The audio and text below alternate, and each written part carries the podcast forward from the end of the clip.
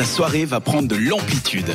Il est 20h05 et c'est l'heure du sexolove. Donc Sandra, tu nous as dit avant que tu allais nous parler du Kama Sutra, mais plutôt est-ce que le Kama Sutra c'est toujours d'actualité? Est-ce que c'est passé de mode? C'est une question qu'on peut se poser, car depuis 2004, les recherches Google associées à ce mot ont été 15 fois moindres en France et 10 fois moindres dans le monde. Les gens font plus cette recherche Kama Sutra. Qu'est-ce que c'est? Finalement, presque tout le monde sait ce que c'est. On est un petit peu passé par-dessus cette découverte de quelque chose d'un peu interdit.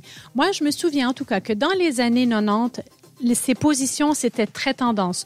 Combien on connaît de positions? Est-ce qu'on en a vu dans certains films? Est-ce qu'on arrive à toutes les faire? Le bateau ivre, la brouette, le lotus. Je ne vais pas toutes les nommer car c'est les trois seuls que je connais. Mais il y en a vraiment plusieurs. Le meilleur amant serait-il celui finalement qui en connaît le plus? En vérité, le Kama Sutra, c'est pas tout à fait ça. C'est plutôt un guide spirituel et ça enseigne un mode de vie et ça a été écrit par un moine. Est-ce que vous saviez ça, les filles? Excellent. Non, je savais pas du tout. Non, je savais pas, non. C'est un moine. Moi, j'étais sûre que vous alliez dire oui, on le sait, qu'on sait- Sandra. Et puis voilà. Est-ce qu'on sait pourquoi est-ce qu'il a écrit ça? Alors, ce qu'il faut savoir du Kama Sutra, c'est que c'est pas juste un livre, c'est une série de sept livres, et il y a que le deuxième qui est consacré au sexe. Ah, j'allais dire, il a beaucoup de positions, alors sept livres. C'est hyper intéressant. Ça veut dire que le Kama Sutra, en fait, c'est pas un livre de sexe. C'est Il y en pas a du un tout des un sept. livre, c'est le deuxième des sept livres qui est consacré au sexe. C'est plutôt euh, une série de livres. C'est c'est- finalement c'est comme Twilight finalement. Comme l'encyclopédie aussi. Harry Potter. Harry Potter, c'est sur l'art de séduire, l'art de réussir son mariage et d'avoir de plus longs orgasmes. Mais c'est pas seulement ça, c'est même plus que ça. Sachant, sachant une chose, c'est que déjà, il a été traduit du sanskrit à l'anglais la première fois en 1876. Alors finalement, même moi, en 1990, c'était pas une grande découverte. Il était déjà traduit depuis plusieurs années. C'est en gros une marche à suivre pour mener une vie sensuelle et sophistiquée et pour trouver l'équilibre entre la vertu, le bien-être matériel et la volupté. Je pense que la part de volupté, c'est justement la part de sexualité qui, qui veulent essayer de développer. Le Kama Sutra s'adressait à l'époque euh, à, des, personnes assez bah, riches, fortunées, de l'aristocratie indienne.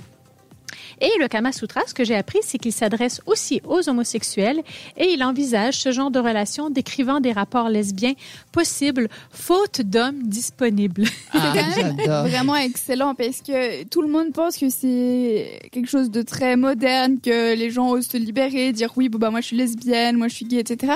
Mais au final, euh, quand t'as dit qu'il a été écrit ce livre en 1800, Alors, euh, il a été traduit en 1876. Donc J'ai voilà, pas la date. même pas la avant date, ça, euh, et même un moine a pensé à faire des rapports homosexuels. Donc, euh, Ben, enfin, c'était gueule, C'est ça mais- qu'il faut retenir, mais c'est qu'ils acceptaient finalement qu'il y a des rapports lesbiens s'il n'y avait pas d'hommes à, dispo- à disposition. Donc, t'imagines, c'est bon, ben, j'ai pas d'hommes à disposition. Bon, ben, tiens, viens, viens, toi, viens avec moi et puis on va faire un truc parce qu'il n'y a pas d'hommes.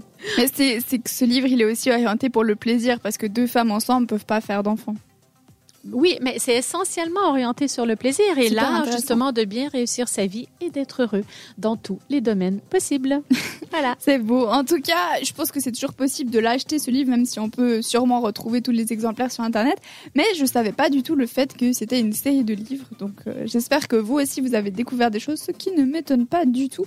Merci beaucoup Sandra pour cette chronique. On part du côté de la musique et c'est de la musique suisse. C'est chouette, non? On adore la musique suisse. Oui, merci, j'attendais une réaction.